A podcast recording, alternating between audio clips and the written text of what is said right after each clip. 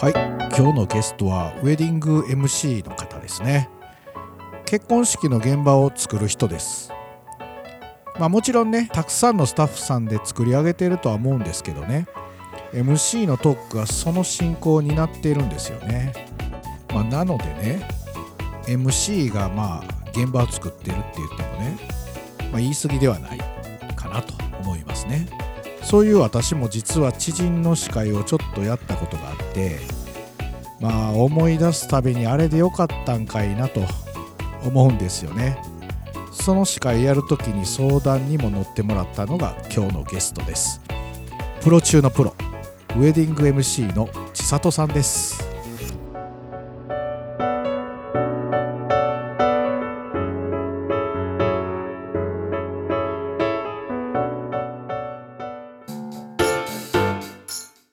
はいじゃあ今日は、えー、ウェディングのね業界で MC をされてます千里さんです。よろしくお願いいたします。よろしくお願いします。千里です、はい、えー、っとねまずあのー、千里さんのね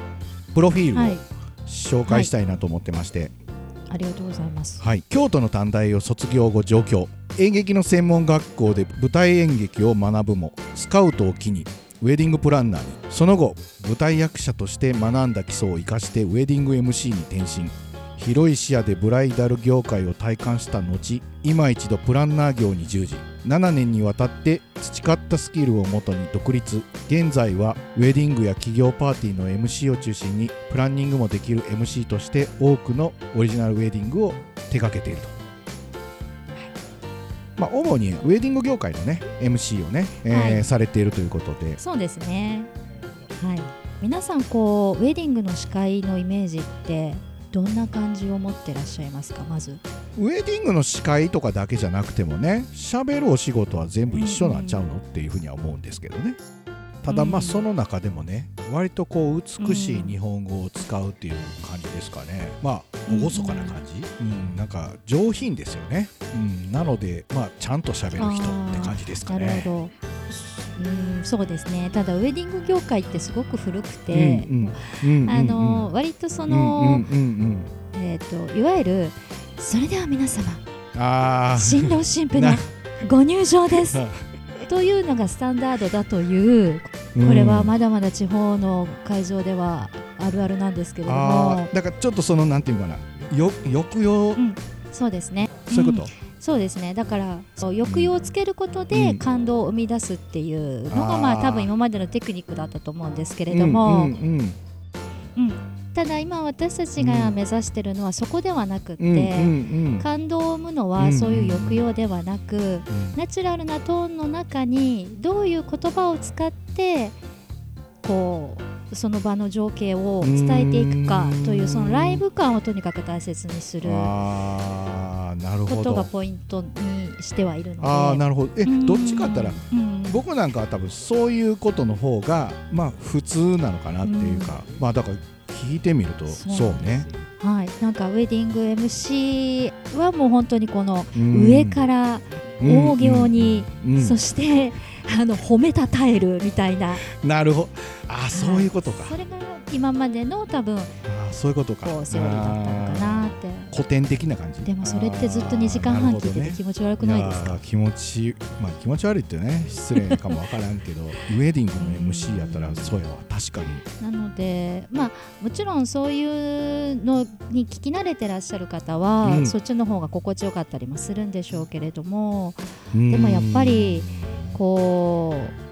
盛り上げるのってその抑揚ではなくてあくまでもその場の雰囲気をどれだけキャッチして言葉に乗せていくかっていうところなので。そうですよね。だから私が今所属している MC 事務所ではそのもちろんその発声とか声の圧だったりとかスピード感みたいなところの研修はするんですけれどもそれとプラスアルファ今この写真を見てあなたが言葉にして伝えるっていうことをやるんですね。だから有形の写真を見てあなたはこの有形の写真をどんな言葉で表現しますかみたいな。あだからそこはそれは台本があるわけでもなくなく。大喜利じゃないけど。そうそうそうそうそう。いうことね。そうですそうです。ああなるほどね。あそれがいわゆるそのレッスンというか、うん、トレーニングの中にはそういうことがある。あります。そういうのもやってますねなるほどな、うん、だから。だからそのその場で即興でセリフを作らないといけないと。そうですそうです。でいかにその情景を伝えるにも、あのどんな言葉を選ぶか、うん、っていうところの言葉のセンスだったりとか、うん、常にボキャブラリーをストックしておくこととかがやっぱり大切なのかなっていう。でもなんかそういう写真見てね言うっていうのは結構鍛えられますよね。うん、そうですねまあアドリブの力と、えー、創作の力と、うん、と言ってもねあんまり個性的な MC をして存在感出してもね良くないでしょうしね。まあ、その司会の役割って言ったら黒子的な役割ですよね。うん、そうですねなんかあんまり存在感みたいなものっていうのは逆に出したらあかんっていうのはあるんですよね。ああります。だからそういった意味ではその場の空気にどれだけ溶け込んでやるかみたいなところは絶対に必要なんですけれども、うん、でもやっぱりなかなか難しいですよね。なんかお打ち合わせでその新郎新婦お二人とお会いした時の雰囲気で実際にスタートしてみるといらしたゲストのそのテンションが、と事前にイメージしていたものと違っていたりしてその場でどっちのテンションにこう切り替えていくのかみたいなあなるほどね。あちょっとその辺もなんか結構アドリブ聞かしていかなあかんというか。うん。なんか、ね、なかなかちょっとほんま難しいですね。難しいですね。まあでもこの手元の資料を見るとね、うん、1000組以上の方、はい、お手伝いさせていただきましたとあるんですけど、はい、すごいですねもう何でも対応できますよね。いや、私なんかはまだまだな組数だと思いますよ。あ、そう、そうなんですか？はい、はい、全然全然。またそんなご謙遜をって感じですね。普段って他に何かトレーニングとかってやってるんですか？うんうん、あとは、えー、友達の MC と朗読会みたいな形のことをやって、ね、短編の小説をこうお互い読み合う。なるほどなるほど。あ、だからそれがまあ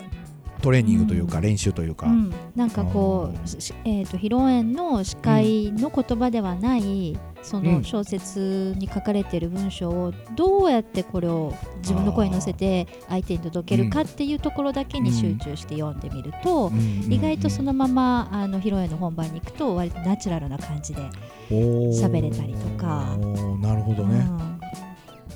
やってますね、うん、なるほどな。なかなか興味深いですね。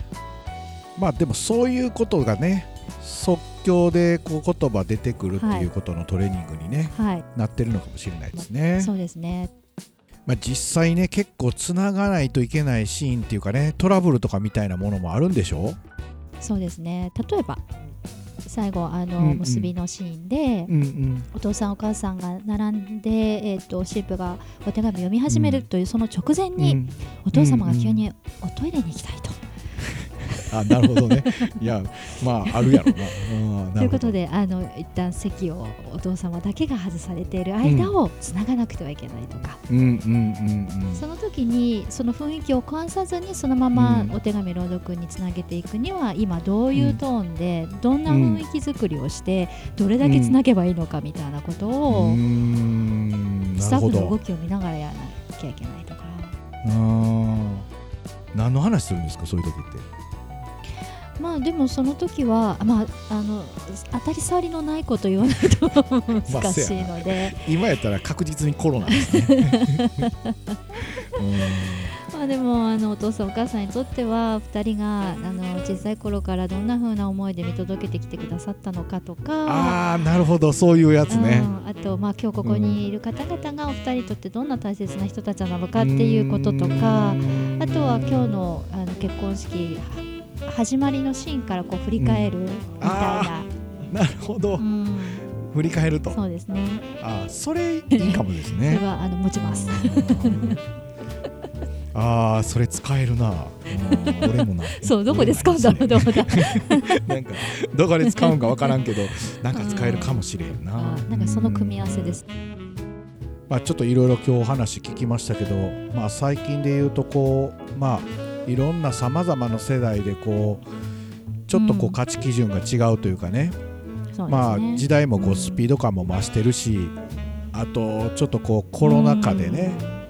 なんかいろんなことが変わってきてると、うんうん、で多分セレモニーの形も結構変わっていくんじゃないかなと思うんですけどもね、まあ、そんな中でこう、話し方っていうかね MC というものがちょっとこれからどうなっていくとかって何かありますか？やっぱりこの時代時代によってそれぞれのこの価値基準っていうのは変わってきてるし、うん、まあね、今北さん言ったみたく、そのスピード感が増してるのはあのまさにそうなんですけれども、えー、でもやっぱりあのそれぞれの世代にあるベースって相手のことを思うとか、うん、なんか喜ばせてあげたいとか、盛り上げてあげたいとか、うん、多分その思いからの、えーと、その時代の喋り方だと思うんですよ。だから決してそのこれまでのあの大行な感じの抑揚でこう盛り上げるのがあの古いっていうわけでもなく、うんうんうん、そこにあるベースはやっぱり新郎新婦当日の皆さんに喜んでもらいたい、うん、楽しんでもらいたい、いい式だったねって言ってもらいあ思ってもらいたいっていうベースはみんな一緒だと思うので、うんうん、その表現の仕方が違うっていうだけなのかな。ね、まあ古くてもね、ね、いいものはいいしね。そうそうそうまあでもねなんか新しいね価値観みたいなものを取り入れたねそういうこうスタイルみたいなものが作れるといいですよね。いいですね、うん、やっぱり。まあなんか、僕はちょっとだけ小耳に挟んでるけどこれは今まだ話できへんらしいから、ね、なんか今までの経験を生かして 新しいこうセレモニーのスタイルを作るっていうことでね お聞きしてますけども 作る言うたらもうちょっと寝かせます。あそうですか。はいわ、はい、かりましたまあ今日はそんなわけでねウェディング MC というお仕事をね少しお話聞かせていただきました。じゃあなんかまた新しいことが固まったらね来てもらいたいなと思いますので。ぜひともあの呼んでくださいまた。よろしくお願いいたします、はい、本日のゲストは千里さんでした、はい、ありがとうございます。ありがとうございました。